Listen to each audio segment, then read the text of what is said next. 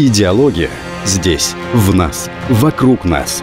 Тем, кто сомневается в этом, надо приглядеться, прислушаться, перечитать скрижали русской философии, романы и поэмы Золотого и Серебряного веков, прошагать с бессмертным полком, увидеть, как в Северодвинске спускают на воду тысячетонный барель. Из книги «Изборская идеология». Эту и другие книги приобретайте в книжном магазине «День».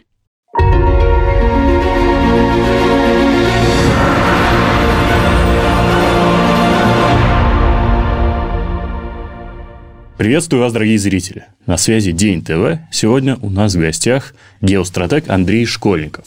Сегодня мы поговорим о очередном витке насилия в Средней Азии, в Центральной Азии. Сегодня мы поговорим о том, как э, китайский план мирного урегулирования поставил всех на уши. И поговорим, э, наконец, об отложенных последствиях землетрясения на Ближнем Востоке.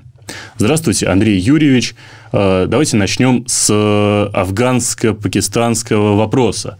Э, последнее время знаменовалась э, серия терактов в пакистанских штатах, которые приближены к афганской границе. При этом за терактами стоит то, что масс-медиа называют, скорее всего, ошибочно, пакистанским филиалом Талибана. Это все обострило отношения между двумя странами. И вот э, среди этих э, терактов э, особенно выделяется взрыв в Пешаваре, в 60 километрах от афганской границы. Все это вызвало вопросы о том, что нужно, возможно, Пакистану проводить антипуштунскую операцию, потому что пуштуны в тех местах живут.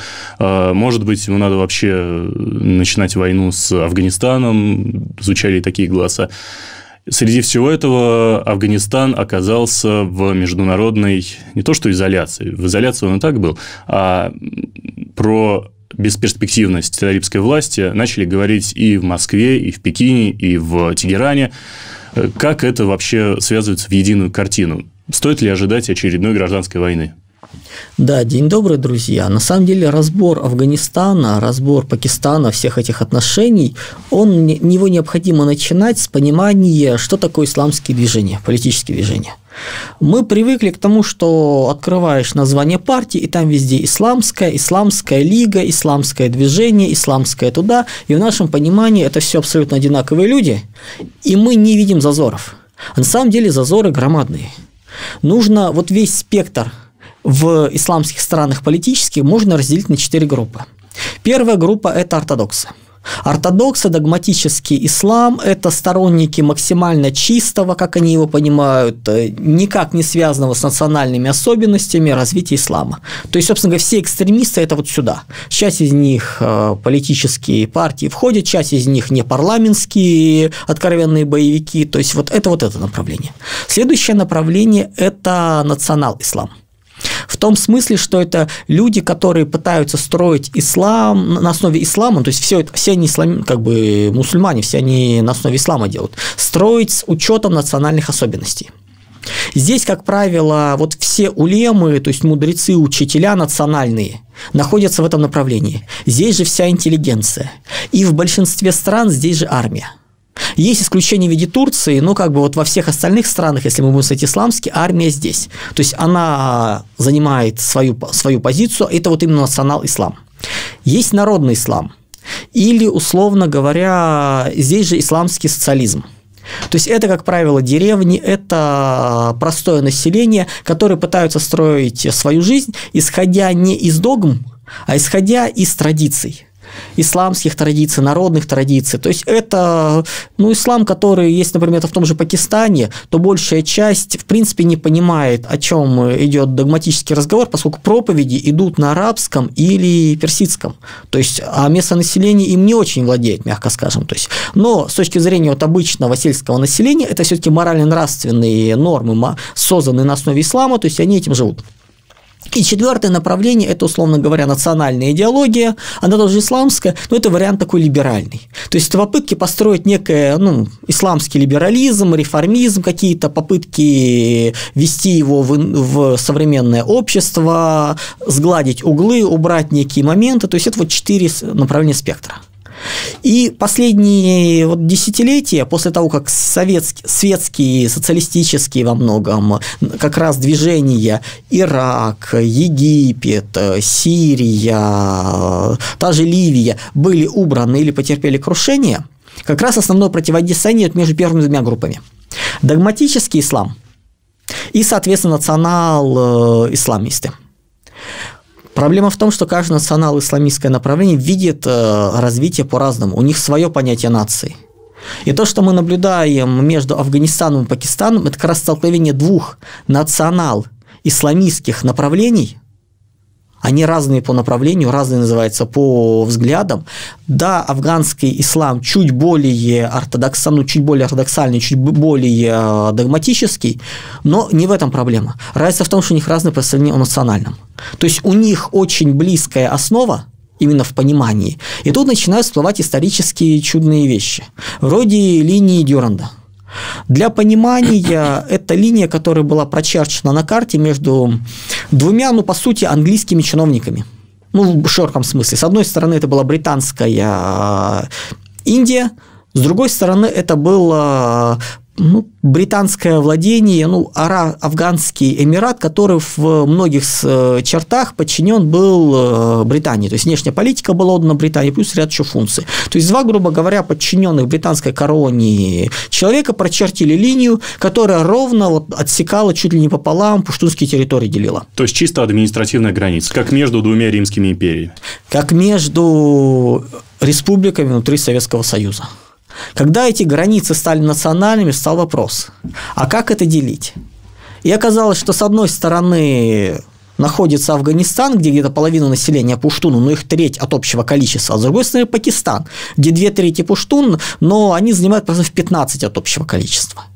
И начались вот эти вот бадания – то есть, когда был внешний враг, вроде Советского Союза или Америки, то вот эта общая исламская, единство общая исламская политика как раз объединяла, и они боролись вместе – они противостояли вместе. А когда внешний враг исчез, их э, разница в идентичностях спла напрямую. И с одной стороны, талибы, там запрещенная, не знаю, как она сейчас уже тут путаюсь в организации, все еще, все, все еще запрещенная, да, называется. А с другой стороны, пакистанские улемы, пакистанская армия. И там, и там народ воинственный. Поскольку пенджабцы, они исторически довольно воинственный народ, но талибы еще более, не талибы, пуштун еще более воинственный народ. То есть, собственно говоря, пуштунские офицеры в британской колониальной армии это было частое явление. То есть это как бы один из именно элементов э, ну, британской колониальной системы. И те, и другие пытаются строить свое. И у тех, и у других внутренние политические проблемы. Им нужно как-то сбрасывать напряжение. И там, и там экономический кризис – с одной стороны говорят, нет, линия Дюранда, а пакистанцы говорят, она национальная, она закрепленная, мы от нее не отступим, а с другой стороны говорят, мы разделенный народ, давайте объединимся, давайте сделаем большой Визиристан, Пушти, Пу, Пуштунистан, еще какие-то моменты. И на этой теме начинается как раз вот борьба. Харасон – это из тех мест? Там чего только нету. Мы еще сюда сейчас добавим Белуджи, то есть, если смотреть Белуджистан, если смотреть на территорию Пакистана, то это 220 миллионов человек, это плотность населения, это пенджабцы, синдхи, которые, ну, основные, плюс еще мураджиды, это, грубо говоря, индийцы. Ну, то есть, это часть Индии большой, по сути, вот, в культурном плане, которые в свое время разделили, линии разделились на Пакистан и Индию как раз, собственно говоря, 47 год, э, опять же, британское влияние, британское владычество, разделили территорию, плюс 71 год – это потеря Бангладеша, проигрыш Пакистана в войне, то есть, ну, все равно армия очень высокое значение имеет. И есть еще территории, населенные меньшим населением, то есть это порядка 15% пуштуны и чуть меньше 4% э, белуджи. Но территории громадные, но населенные население, кочевниками. Но те же белуджи – это, по сути, ну, они считают себя с курдами одним народом. Ну, то есть, э, это и белуджи, и пуштуны, и курды являются изначально кочевыми народами. Ну, собственно говоря, осели в разных местах, плюс они ираноязычные, осели в разных местах, территориях. Ну, вот, как бы вопрос о независимости, о идентичности есть чисто теоретически, ну как бы, или исходя исторически на самом деле, противостояние внутри Пакистана, оно является нормой. То есть конфликтный характер взаимодействия, он ничем не удивителен, это не борьба за независимость, не борьба за единение, разъединение – это вопрос э, все-таки э, больших привилегий. Ну, когда те же мураджиды, это по сути 6% населения, это представители разных индийских народов, э, которые не мусульмане – но отдельные мусульман, исламские диаспоры этих народов просто переселились при разделении, часть, ну, как бы, индусы перебирались в Индию, мусульмане перебирались в Пакистан, то есть это такое смешение народов, э, вот мураджи, они, например, боролись за свои права. Ну, то есть не коренные населения, именно вот переезжие, но они же не пытались создать свое государство. И, в принципе, исторически как раз попыток-то разделения Пакистана и не было. Но появляется Афганистан – национальный, проявляются большие экономические и социальные проблемы в Афганистане у пуштун, и начинает подниматься вопрос как раз о том, чтобы давайте-ка объединимся.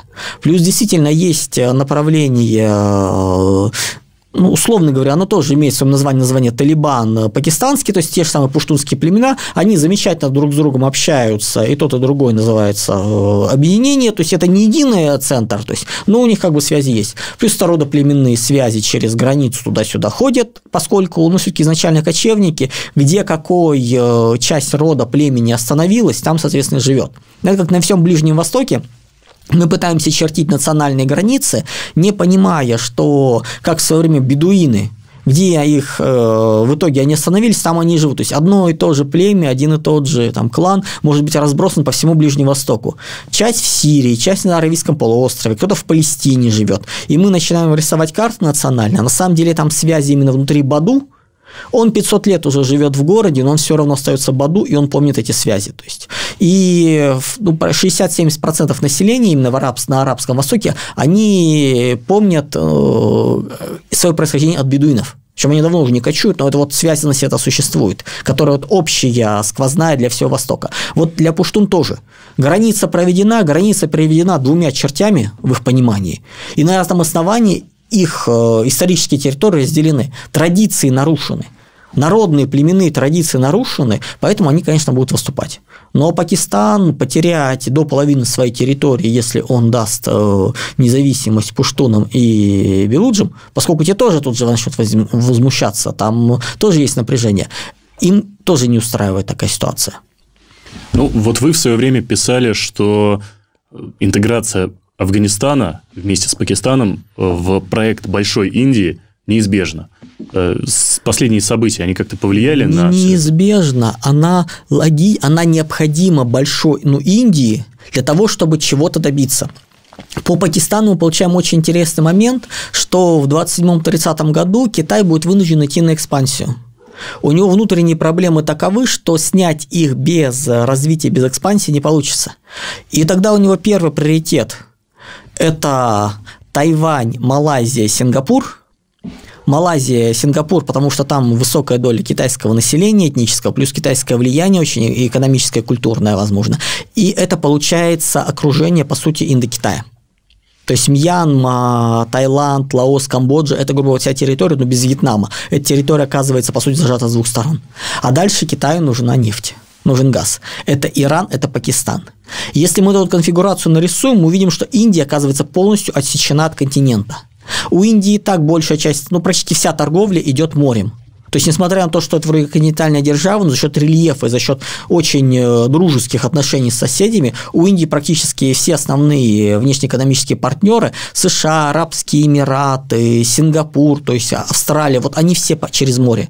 Даже Китай идет через море, поскольку, ну, мягко скажем так, тащить через 4000 э, ну, горы в четырехтысячники оказывается дороже, чем э, провести это все морем. То есть, и мы наблюдаем, получаем, что Индия оказывается окружена, отсечена. Плюс проблема в том, что Китай над Индией нависает. То есть Китай владеет горами, а снизу в этих гор находится, собственно говоря, вся Индия, ее сердце, ее ядро, ее основное население. И чисто психологически это очень тяжело. Если бы Тибет был независимый, вопросов бы не было. Ну, условно говоря, само понимание, что у нас между Китаем и нами есть Монголия, она немножко облегчает нам понимание. Если бы там отдельно независимо была Манчжурия и отдельно независимо была уйгурская держава, проблем бы вообще не было. То есть мы бы не воспринимали, мы бы понимали, что любое противостояние должно начаться вот с этих ребят. То есть как бы тут есть буфер.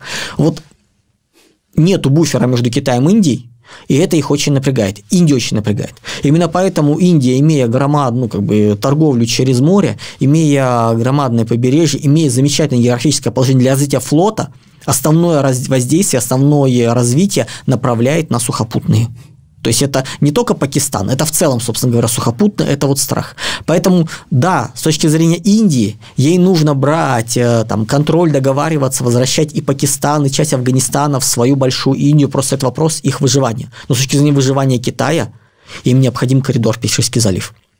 Им необходима сухопутная поставка нефти, им необходимы транспортные коридоры, им необходимо этот кусок захватывать. То есть как бы в рамках союза, в рамках зависимости, не просто так они пытаются втянуть Иран в свою орбиту. Подписано 400 миллиардов э, договоренности по инвестициям, фактически ну, 20 лет встраивания Ирана в китайскую систему разделения труда, это оттуда, они пытаются их втянуть. Но есть проект «Север-Юг», в последнем послании Владимира Путина самое называется приятное, что там было с точки зрения геостратегии, это то, что проект «Север-Юг» был приоритетом. Перечисляли развитие инфраструктуры в общем, то есть Казань, вот Москва, Казань, дорогу будем строить дальше, а дальше было север-юг, Россия, Иран, Индия. И только потом был Транси, БАМ, Северный морской путь. В январе, насколько я помню, заместитель премьера наш ездил в Иран как раз смотреть на закладывание строительства железной дороги, которая будет частью этого транспортного коридора. И опять же, к попыткам разрушить этот транспортный коридор можно приплести убийство в посольстве Азербайджана в Иране, которое произошло тогда же.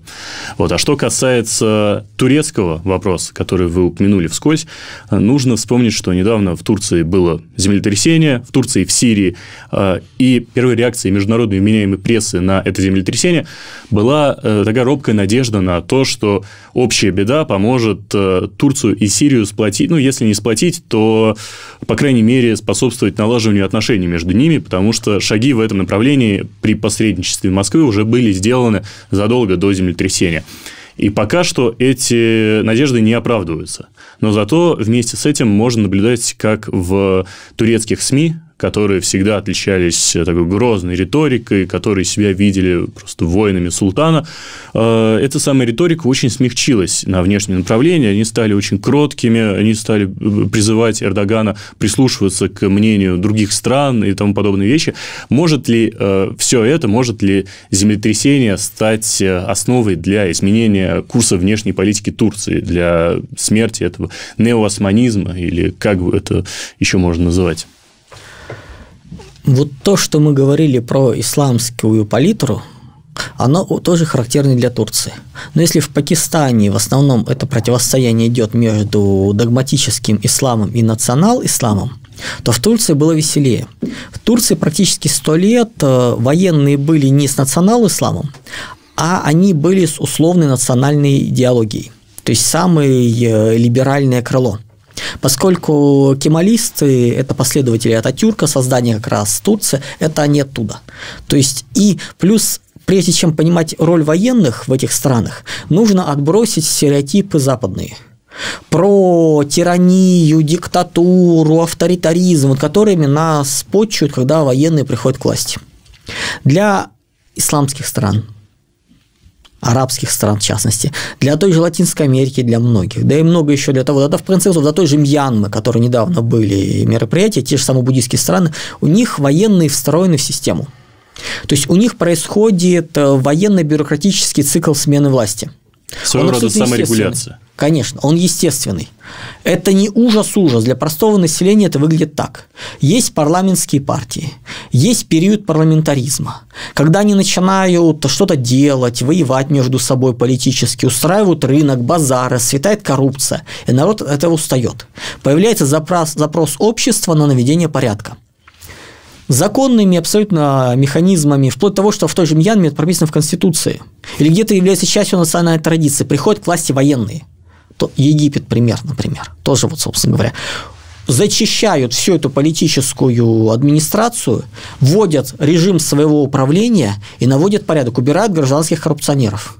Но поскольку они являются продуктом своего народа, через какое-то время народ устает от казарменных принципов и от коррупции военных.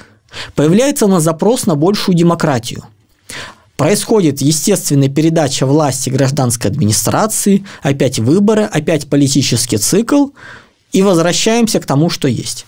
То есть, если мы, например, посмотрим э, по тому же Афганистану, но это там, был отец э, Беназир Пхута, потом, соответственно, 70-80-е годы это был генерал Мухаммед Зия Ульхак, который, собственно говоря, исламизировал как раз вот армию. Дальше, соответственно, приходит политическое правительство, и начинается вот череда смены. Беназир Пхута, Шариф, вот этот вот круг, вот это туда-сюда мотаться начинают, они власть меняются, постоянные конфликты, постоянные склоки, но военные очень уважаемы роль военных сильно. Военные в любой момент могут прийти. Собственно говоря, когда, например, года два назад э, я слушал выступление на армии очередной пакистанского э, вице-адмирала, который в сан замминистр, сама речь их, что вот у нас за столько-то лет была такая-то антитеррористическая деятельность, погибло порядка 80, по тысяч человек за этот период, из которых 20 чем-то тысяч э,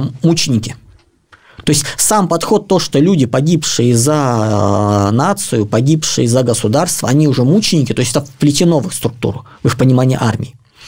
В Турции армия не национал религио исламская, армия кемалийская, армия светская, армия борется за либерализм. Она была встроена так тюркам. Тем не менее, до поры этот цикл работал, работал. в Турции. Семь лет Турции назад его удалось он сломать. сломался, да, собственно говоря, когда была попытка как раз э, либеральное движение провести как раз убрать Эрдогана не получилось. Во многом, как мы понимаем, благодаря нашей разведке, которая дала нужную информацию. И в свое время Эрдоган пришел как э, национал-исламист с Фитахом Гюленом, собственно говоря, эти вот гюленовские школы, которые были строились, это не догматический ислам, это именно национальный либерализм. Но они разругались, и сейчас Эрдоган опирается на такой народный ислам, исламский социализм, по сути, на обычный простой народ, который не очень догматичен, то есть, но который вот э, масса его поддерживает. Собственно говоря, поэтому у него и проблемы и с э, более ортодоксальным крылом, и с либеральным крылом, он пытается быть вот центр себя забрать. Проблема еще Турции в том, что Турция реализовывала очень серьезно имперскую политику. То есть в Турции одновременно еще четыре проекта национального будущего, помимо вот того, что есть, помимо вот исламской. То есть Турция пытается еще шире. Да, у них есть кемалийское направление светской Турции, у них есть национал-исламский проект, это идет тюркский каганат, Дальше у них э, всех тюрок в единое. Дальше у них абсолютно ортодоксальное направление – это построить халифат исламский, то есть всех мусульман собрать в единое. Но поскольку сто лет назад и Мекка, и Медина, и Иерусалим, и Дамаск были турецкими городами, то есть как бы они это помнят ну, не сто лет, чуть больше ста лет назад, то, то есть до окончания Первой мировой войны. То есть это они тоже помнят, тоже пытаются говорить. Но арабов от этих разговоров волосы встают дыбом, поскольку они прекрасно помнят свою роль в Османской империи, и им совершенно вот, ну, не хочется быть э, с турками опять в одной стране. То есть они помнят, что у них понятие ислама было такое же, как вот у нас синодальный период Русской Православной Церкви, когда это было фактически сведено до масштаба министерства. Ну, то есть именно тоже не нравится, то есть как бы, ну, с точки зрения религиозного, какой-то такой странный подход. Плюс еще есть э, такая чудная попытка возрождения Османской империи. Но Османская империя – это многонациональная держава, это которая еще шла от э, Римская империя, Ромейская, Византия, и турки считают себя наследниками Рима поскольку они захватили Константинополь, и вроде как они являются его продолжателями. Понятно, что мы с этим не согласны, мы считаем, что духовно это перешел Третий Рим, единственный наследник, то есть территория осталась, но они пытаются все равно держать. Эти вот четыре проекта Эрдоган внутри своей страны пытался между ними балансировать. Проблема в том, что внутри они очень различны. Это разные аудитории, разные группы. То есть плюс добавляем сюда, что реально турок, именно тюрки, то есть, ну, в турецком языке разницы между турок и тюрок нет. То есть, это гуна, кипчак, агузские народы, по сути, это всего 40%. Остальные черкесы, курды, крымские татары, это все разные называется, потуреченные грузины, криптогре... криптогреки, там веселее. Тут в ходе предыдущих выборов выяснилось, что не потуреченные грузины, что у него дедушка по папе был, ну, злые языки говорят, мы проверить не можем, то есть мы понимаем, что как бы тут там, это очень такая болезненная для них тема, был главой партизанского греческого отряда, то есть как-то вот, вот такие вот вещи всплывать начинают, то есть да, Смирнская резня и прочее мы помним. Мы вспоминаем, например, вещи, ну, то есть ну, много чего можно здесь вспомнить. Мы можем на Ататюрка посмотреть. Да, это был э, высокий голубоглазый э, турок. Само по себе смешно называется. Мы смотрим на его маму, мама гречанка. По поводу папы ничего нет, но есть остались какие-то фотографии, то есть которые вот стараются везде спрятать, где он в европейской армии, ну, в европейской форме. То есть, грубо говоря, немецкой европейской форме. Вопрос, как он там оказался? То есть, есть легенда отца Ататюрка, а есть, собственно говоря, памятники, где мы, вот мы видим, называется, вот там женщина и в шортиках и абсолютно европейского вида мальчик с ней, то есть в памятниках. То есть, вопросы возникают, то есть, что сам, собственно говоря, турецкой крови нету. Как говорится, мама русская, папа юрист. Тут хуже. Тут намного хуже, и мы не будем, да уходить в подробности. И когда мы начинаем, начинаем, например, смотреть на Стамбул, на Измир, то это криптогреки. Причем не те греки, которые сейчас в Элладе, а это ромеи. Если Турция распадается, в этих условиях у нее есть замечательные шансы распаться, они начнут свой этногенез, они начнут вспоминать, что они на самом деле не тюрки, а на самом деле они крипто, они ромеи, они потомки тех ромеев. И там много чего начнется. То есть они не станут греками, они станут отдельными, отдельной нацией. То есть тут имперское это величие, традиция, на этом тоже можно играть. Собственно говоря, когда в Турции исчезает э, протурецкий президент, ну пусть прорусский президент там появиться не может.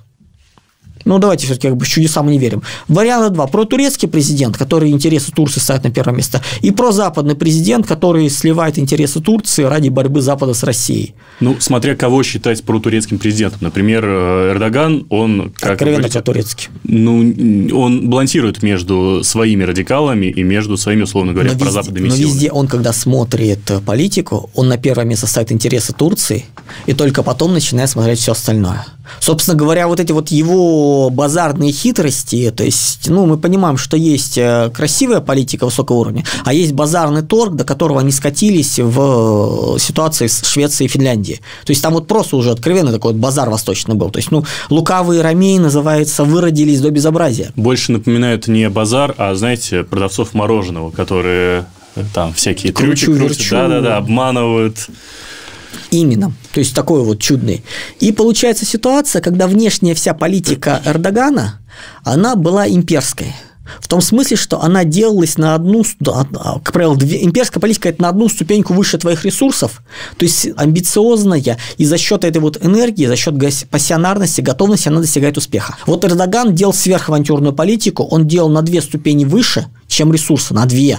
Поэтому его сверхавантюрное, нежизнеспособное, он везде от, кидывали его, но внутренней аудитории это нравилось. И внутренняя аудитория видела возрождение империи. Его поддерживали все. Ну, условно говоря. Но когда начинался внутриполитический разговор, тут э, находила коса на камень, тут выяснялось, что, собственно, вот сейчас вот будет коалиция, ну или уже, наверное, э, официально объявили на выдвижение от коалиции э, кандидата, выдвиг... как раз э, объединить все, кто только можно, против Эрдогана. То есть, начиная от э, либералов, заканчивая ортодоксами. Он всех, всех устал. Но Эрдоган красиво вывел самого сильного потенциального кандидата мэра Анкары через уголовные дела. И поэтому тот, кто... Мэр Стамбул, по-моему. Мэр Стамбул, да, мэр Стамбула, да. И тот, кто будет, грубо говоря, вот, вот, вот его оппонент, у него проблема, он не харизматичен. А на Востоке, э, собственно говоря, когда мы начинаем с о политической жизни Востока, первое, что нужно посмотреть, национальную принадлежность партии, если там привязка к национальности, не политические названия и программы, нет, национальные. Если шейх племенной вступает в партию, объявляет себя социалистом, там 6-8, не знаю, сколько там процентов населения голосует на ближайших выборах за эту партию. Он меняет партию, население голосует за другую, то есть надо понимать. Дальше, соответственно, национальные привязки, если есть, например, там курдская партия, которая голосует курды или леваки, тоже есть, называется момент, то есть такое вот, э, деление. Плюс э, нужно, собственно говоря, смотреть э, по этим всем чудным партиям ну, личности, харизматические. Для Европы, может, еще характерна более-менее какая-то партийная лояльность. Для Востока она, в принципе, не характерна. Есть лидер, мы за ним идем. Вот, собственно говоря, сейчас как раз вот тот лидер, который будет выдвинут от оппозиции, он не харизматичен. В этом проблема. И получается красивая ситуация, что по всем раскладам, то есть как будто, ну, как по всем раскладам, так если принять во внимание правильность подсчета, ресурсы, усталость Эрдогана. Эрдоган должен был э, в 50% плюс один голос победить на президентских выборах, но проиграть парламент. Сейчас ситуация ухудшилась. В том плане, с одной стороны, это, да, удар по экономике, по перспективам, с другой стороны, это шанс для хитрого лиса стать отцом нации, показать себя, показать картинку – и добиться результата, как раз от помощи. Вот это шанс. Воспользуются или нет, я ставлю все-таки, ну, как бы думаю, что с учетом вот того, что это очень, как бы, как тактик э, сильный, справится. Как стратег, ну, практически везде, где Эрдоган влезал, его туда выкидывали. Он влезал в Сирию, не получилось. Он пытался с Грецией ругаться за острова, нет. Вокруг Кипра пытались э, добывать месторождение, не получилось. Он полез в Ливию. Сейчас, он полез в Ливию, Оттуда его, по сути, выдавили, Египет сказал, что еще, еще называется, так будет продолжаться, мы введем туда сухопутные войска, то есть мы уже устали. Плюс надо понимать, что Эрдоган в свое время очень серьезно поддерживал братьев-мусульман, собственно говоря, такие ортодоксальные исламисты, то есть которые были в Египте, которых, собственно говоря, военные убрали. То есть, в Египте вот цикл вот военный и политический очень хорошо был виден. В Средней Азии в начале 22 года фактически вся тогда действующая сеть была почищена очень серьезно. То есть, вот взрыв вот этот вот, когда в Казахстане был в начале января 2022 года. Осталось Закавказье. И вроде в Закавказье результат достигнут. Но Азербайджан, да, красиво звучит. Один народ, два государства. И вроде бы и там, и там э, гуны, кипчак, агузские народы, только Азербайджан, шииты, соответственно, здесь, в Турции, сунниты, то есть разница есть, понимаем, но тут начинается хитрость. Если мы начинаем смотреть на Азербайджан, на элиту Азербайджана. Ну, во-первых, сам Азербайджан очень интересен. Он по крови турки, ну, близок турок, по религии шииты Иран, по светской культуре, там, идеологии, взглядах – это часть русского мира, советский проект. Но у них еще есть замечательные элиты, национально ориентированные. Если мы возьмем десяток там, первых лиц, даже больше, там, первых лиц Азербайджана по влиянию, там, по-моему, азербайджанцев не окажется. Там окажутся курды и местные горские евреи. Причем а курды не в том смысле, что они по полностью по крови курды, а в том, что их кланы, их роды курдские по происхождению, а на Востоке это очень сильно, очень влиятельно. Плюс, когда мы начинаем смотреть, у кого из местных политических деятелей, мы не будем сейчас называть, это еще начнут обижаться, мамы из евреек, там много чего окажется интересного. Там вплоть до президентской семьи нужно смотреть. То есть вот, вот такие вот вещи. То есть как бы, и мы понимаем, что ну, влияние и Британии, и Турции, и Израиля там довольно серьезно. То есть как бы там Эрдоган ограничен. Плюс э, то, что мы сейчас наблюдаем в Приднестровье, усиление, поскольку с 14 числа там авиакомпании начинают закрывать перелеты. То есть, как бы с этого начиналось событие в Северном Причерноморье, мы понимаем. Это, по сути, является ответом на нежелание Эрдогана поджигать э, за Кавказе, он просто понимает, что он не потянет, что события настолько непрогнозируемы, что у него проблем здесь столько, что он не готов. Поэтому сейчас за Кавказье э, успокаивается, потому что Эрдогану нужно хотя бы полгода вот это вот решить и дальше смотреть, что будет. Пройдет он выборы не потому, что факторов неопределенности много. Да, у него появился шанс более красиво сыграть, более сильно сыграть, но его надо вытянуть. Не надо забывать, что в Турции вообще-то экономический кризис. У них 80% инфляции с непонятно чем с экономикой. Да, они рисуют, что с экономикой стало лучше, Друзья, при 80% инфляции не может быть с экономикой лучше, просто потому что она не сбалансирована, и все проекты за пределами текущего потребления, они умирают. Ну а статистика, ну убавьте на 1% инфляцию, у вас рост экономики на 1% появляется. То есть убавьте на 5%, 5%. То есть тут волшебство. Собственно говоря, сейчас и в Европе тоже освоили этот чудный механизм э, работы с инфляцией. То есть тут это раньше у них не получалось, она низкая была, а сейчас все хорошо. Вот вы упомянули Европейский фронт. Ранее до этого вы говорили о необходимости китайской экспансии для внутреннего китайского проекта. Э, тут э, китайцы обнародовали свой э, план мирного урегулирования по Украине. Этот план был прелестен своей простодушностью. Они сказали, что война – это плохо, что мир – это хорошо. И, тем не менее, все просто встали на уши, все пришли в ужас, все начали носиться с этим планом, как с писаной торбы. Вот Госсекретарь США сказал, что там есть э, зерно здравого смысла. Еще бы он так не сказал. Венгры, кого там только не было, все высказались по поводу этого мирного плана. В чем причина такого ажиотажа? Ведь ничего особенного китайцы на самом-то деле не сказали. Ну, потому что план высказанный, по, если так в большом глобальном смысле смотреть, план, написанный Китаем, никакого отношения к э, Украине не имеет. Это, по сути, их программная речь в отношении Тайваня. Ну, и окрестных территорий. То есть, как-то вот, вот так вот. То есть, э, Китай в мягкой форме заявил свои дальнейшие претензии. Обращать на это внимание, ну, есть слова, есть дела, поэтому смысла особого нет, но, по сути, это китайская просто политическая программа их дальнейших действий. Они как бы ее чуть-чуть подсветили. Это и так было понятно, но когда это понятно одно, когда это говорится, совершенно другое. Тем не менее, остается актуальным вопрос, насколько серьезно американцы воспринимают угрозу Тайваню. Если не учитывать э, того факта, что скоро вроде как будут введены в строй фабрики полупроводников США, и Тайвань, оказывается, им не нужен. Э, Все-таки интересно разграничить э, реальную сторону дела и то, что раздувают СМИ по поводу того, насколько действительно американцы считают неизбежным вторжение Китая на Тайвань, потому что в последнее время активизировалась антикитайская риторика. Например, тот же самый госсекретарь США Блинкен, он говорит, что Э, китайцы собираются поставлять оружие России. Э, ему в этом вторит глава ЦРУ Уильям Бернс, который говорит то же самое. Плюс ко всему, американские СМИ со ссылкой на американскую же разведку говорят, что ковид пришел из китайских лабораторий. Если помните, во времена Трампа подобная точка зрения считалась э, поехавшей правой конспирологией оранжевого человека. Сейчас это совершенно официальная точка зрения, и вот-вот э, будут предприняты какие-то шаги, я не знаю, может быть, санкции, может быть, еще что-нибудь. Ну, давайте все-таки разграничивать вопрос Тайваня и вопрос противостояния США и Китая. Тайвань лишь маленький повод. До 25 года США отдавать их не могут, это производственная серьезная база. Между 25 и 27 можно, но проблематичные последствия. После 27 года Тайвань нифига никому не нужен.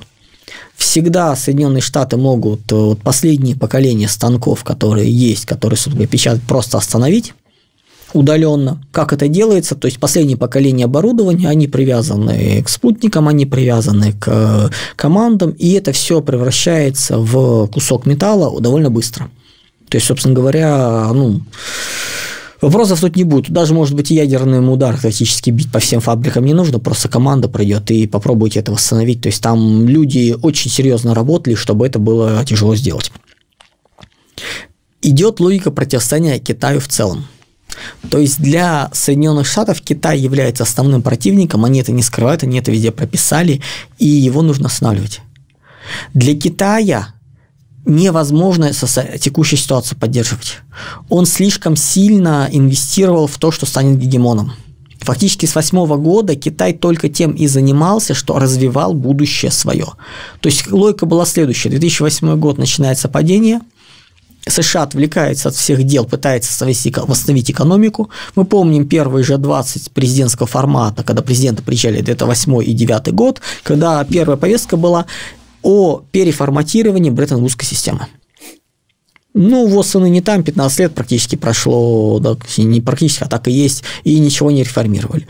Но Китай тогда не трогали, и Китай все ресурсы, какие были накоплены, бросил на инвестиции, на развитие будущего вот эти вот веселые 43% капитальных вложений по отношению к ВВП – это оно оттуда. При норме процентов 20, десятилетия. То есть они развивали, создавали, развивали. И сейчас происходит ситуация, когда они вроде как дошли до нужного показателя, начали рисовать всевозможные ВВП, придумывая там, там методики такие, что волосы дыбом что сейчас считается. То есть международная методика ООН. И они хотят мирным путем получить мировую гегемонию, господство – на что им Запада сказали, пионеры, идите в лес со своими фантазиями, никто этого делать не будет. И консенсус на Западе был. и Трамп, и Байден, и Британия, и Европа, да все кто угодно вот на Западе стояли за то, что Китаю не давать, э, не ставить гегемона в мир. С какой радости? Помимо экономического, есть еще и политические, военные, технологические, культурные, да много еще каких фронтов, с чего бы только за счет экономики. А Китай рассчитывал. Собственно, когда мы говорим, например, о комсомольцах в Китае, это как раз была логика, что через 10-15 лет э, Китай станет естественным образом гегемоном. И когда говорят о биполярном мире, двухполярном мире между США и Китаем, они по-разному воспринимают. США воспринимают, что они готовы дать Китаю 25 плюс 1 называется процент, а Китай претендует на 50 плюс 1 процент, на контрольный пакет. Им говорят, не, ребят, блокирующий, плюс вы ограничиваете свою экспансию, и вот все, что вы наинвестировали, вы закрываете и забываете. А для Китая это социально-экономическая катастрофа. В рамках догоняющего развития у него структура дисбаланса между потреблением и производством очень высокая.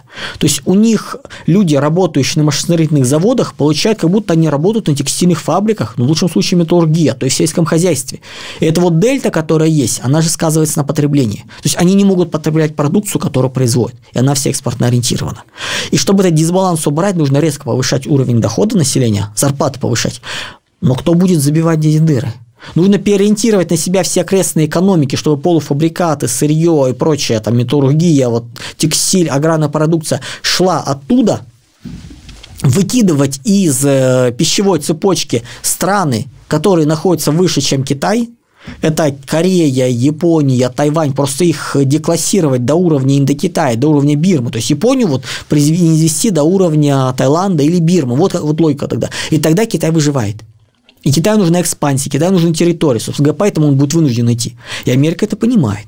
И Америка не собирается давать, она собирается их ограничить, а имея все эти диспропорции, Китай будет вынужден или пытаться брать это силой, или, собственно говоря, уходить в социально-экономическую катастрофу и распад потому что по-другому это не удержать ситуацию. Там экономика больше 50% должна упасть, чтобы просто вот выжить.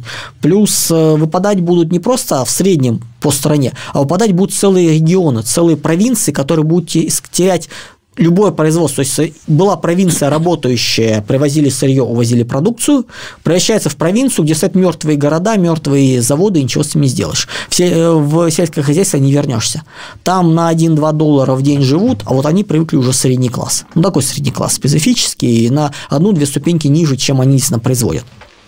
Поэтому для США протестание ясно, для Китая оно и тоже ясно и принципиально, и они будут к этому идти. Тайвань здесь один из пунктов, он реально никому особо не нужен, особенно после того, как будет выведено производство, поэтому тут вопрос идет об общем противостоянии, чтобы Китай не расходил. У Китая нет союзников. Нам говорят, у России нет союзников, у Китая нет союзников. У больших стран, которые в оппозиции в фронте гегемону, не бывает союзников. Потому что они-то претендуют на много больше, а эти все союзники, что было, то и получат, ну и зачем это все делается. Поэтому мы наблюдаем э, ситуацию, когда противостояние будет, будет нарастать, и Китай принципиален. А с учетом завязанности мировой экономики на Китае, его крах не повлечет за собой тотальный кризис? А все повлечет, но проблема Китая даже выше, чем проблемы Соединенных Штатов. Он много более интегрирован, много более завязан. США еще могут что-то делать, то есть как-то управлять. Для Китая это будет неуправляемое падение вниз. Жесткое, четкое, и как с этим справиться, они не знают. Именно поэтому, собственно говоря, все разговоры о сохранении глобальной торговли, о сохранении глобального мира. То есть Китай является самым большим сторонником сохранения глобализма в мире, потому что он понимает последствия. Итак, давайте к последней теме. 2 марта, выступая в Габоне, э, президент Франции Макрон э, заявил о смерти французской Африки, проекта вообще Франц-Африка.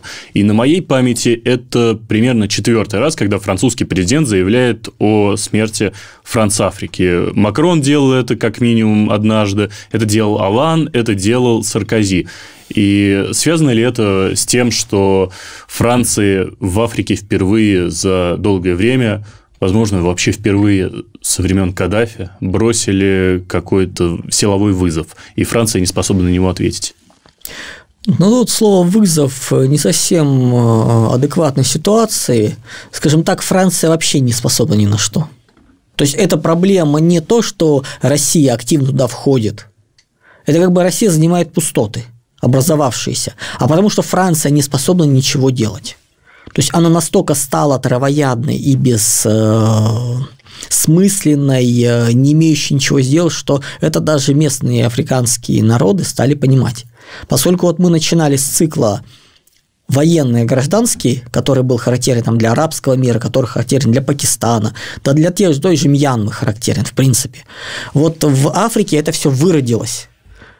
До смены одной военной хунты другой. То есть, грубо говоря, даже без каких-то политических систем. То есть появляется новая хунта, защищает старых, начинает воровать, появляется новая, и так они по кругу ходят. Понимая, что ситуацию не удержать, понимая, что экономика построена таким образом, что ничего сделать не получится, ну просто потому, что так вот французы ее сделали, они в какой-то момент начали от этого уставать. И приходящий очередной президент понимает, что у него или вариант э, пограбить несколько месяцев лет и успеть удрать, а скорее всего не получится, или попытаться что-то сделать. И начинает пытаться что-то сделать. Они начинают пытаться создавать армию. Когда армия крупного государства исчисляется в тысячах человек, а все остальное это племенные сборища, жандармерия и прочее, но это не армия. Это черт знает что. То есть это армия, не способная держать противостояние. Да, вот у нас сейчас конфликт э, назревает между Руандой и Конго. Но по среди численности той и другой, там порядок практически разница. Но мы четко понимаем, у Руанда армия есть, у Конго даже намека на нее нету. То есть вот, вот эта аморфная просто территория и не более племенная где куча каких-то племен по каким-то принципам живет. И когда начинается, ну, Конго это бывший Заир, имеется в виду, бельгийская колония, колония не Франция.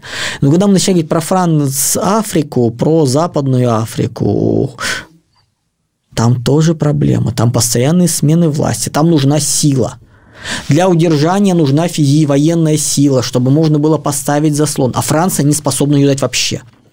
То есть французы оказались не способны дать местным народом, ну, назовем эти племенные объединения народами, хотя это не совсем корректно, назовем местного военного вождя и шамана премьер-министром и президентом, но им хочется сохранить власть, а Франция не способна дать даже это. На минимальном уровне. Даже не способна подготовить местные силы, чтобы они что-то делали. Условно гвардию даже президентскую они не хотят готовить, не способны, боятся. Отдельный вопрос – что делают ЧВК наши? Приезжают, и они начинают готовить. Пытаться из того, что есть, слепить хоть какую-то армию. Да, какие-то бизнес-проекты, да, какая-то защита, но они выступают как инструкторы в первую очередь. Если бы Франция могла хоть и это бы сделать, вопросов бы особо не было, но они не способны ни на что. То есть это полная геополитическая импотенция а, во всех ее видах.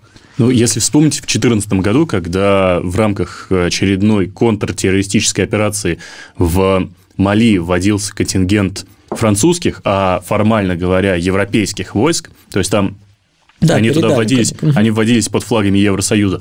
Многие говорили об этом как о таком обкаточном проекте европейской армии, про которую так много говорил Макрон э, последние годы. Кстати, последние годы конкретно он замолчал. А вот до этого, до, там, до 21 до 22 года, он что не возникал, он постоянно говорил про то, что мы должны создавать силовую структуру, альтернативную НАТО. А, последний год, естественно, заставил его замолчать, но вся эта история, она умерла в Африке. Проблема Европы в том, что США уничтожают Европу об Россию. Ну, просто вот берут и уничтожают. Все, что можно было из оружия дешевого, понятного использовать, уже отправлено в Северное Причерноморье, и там, собственно говоря, уничтожено. Оставшиеся запасы Европы в сумме соответствуют тому, что Россия уничтожила за последний год – это нужно туда отправлять. Ну, не просто так дедушку там, Джо Байдена привезли, то есть его сначала привезли на самолете, он прилетел в Европу, потом его на поезде везли туда, на поезде везли обратно, то есть, ну, это издевательство вообще-то над человеком в таком его состоянии. Ну, не скажите, зная художество украинских ПВО, я бы не рискнул сажать его в вертолет или в самолет. Не-не, вопрос не вертолет, вопрос перевозки, транспортировки его туда-обратно одним днем. И мы теперь понимаем, что абсолютно всем европейским правительствам будут тыкать, э, что Америка не пожалела отправить туда самое ценное, что у них было, не испугалась. Поэтому вот все оружие, которое у них есть, должны собрать и отдать вон туда вот. Э, все, конечно, хорошо, только вместо того, чтобы тратить э, десятки, сотни миллиардов долларов, США предпочитает отправить туда своего президента – турне, грубо говоря, поторговать ему туда-обратно свозить, а дальше союзников все требовать. И продавать же союзникам новое дорогое оружие, запущенное в ВПК, причем они пока только-только, то есть они пока только законтрактовали на много лет вперед, они даже не начали его расширять, заводы. То есть то, что вот существует единично, это пока ну, даже близко не к тому, что есть. То есть мы понимаем, что 23 год уничтожается практически все, что более-менее вменяемо стреляет, летает, плюс еще вместе с людьми, которые туда по-другому просто управлять, ну, отправлять нельзя. Как-то происходит с поляками, которые вдруг резко отпускниками становятся, то есть там э, тысячах идет речь, как в одну, так и в другую сторону уже едущие. И возникает вопрос, а где армия Европы? Армии Европы нет. Самый критически важный ресурс во всех действиях – это люди. Обученные, не техника, а обученные, готовые воевать люди. Он уничтожается, его не будет. Плюс Европе можно было бы возродить армию. Для того, чтобы Европе возродить армию, в Европе нужно зачистить верхнее командование военных. Поставить туда брутальных э, мужиков, готовых рисковать, готовых что-то делать хоть как-то. Начиная от высших, там, средних офицеров, заканчивая Минобороны.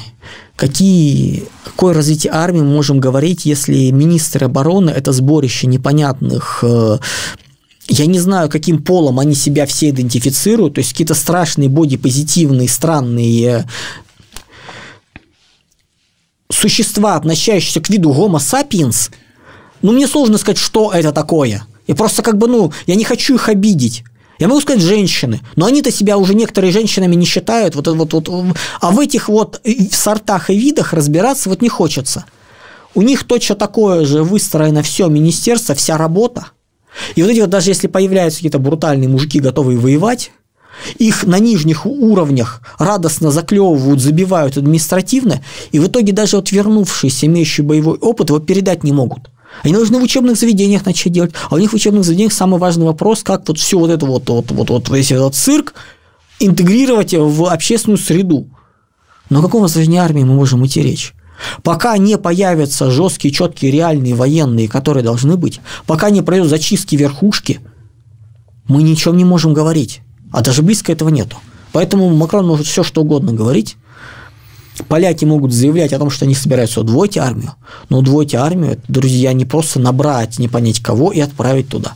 Как отлавливают танкистов э, для Абрамсов, мы тоже как бы вот все э, да, на картинках видим, как их сейчас ловят и как они не, не хотят становиться танкистами. То есть вот это не та система. Поэтому то, что нужно было делать Европе для единой армии лет 5-7 назад, точка невозврата, по сути, пройдена. Теперь времени уже нету. Армия делается не за два года. Ну и больше. слава богу. Ну, да. Нам, собственно говоря, мы, если раньше мы сомневались и боялись, что наши элиты и население будут с пиететом относиться к Европе, воспринимая их как цивилизованных людей, последний год четко показал всю глубину и пропасть их э, цивилизованности, ну, как бы и слава богу. Мы теперь как бы не испытываем, по крайней мере, иллюзий. Что ж, на этом все. Спасибо, Андрей Юрьевич. Спасибо вам, что смотрели это. Не забывайте э, подписываться на канал, если все еще не подписаны. Также заходите на канал Геостратег, ссылка на который будет в описании.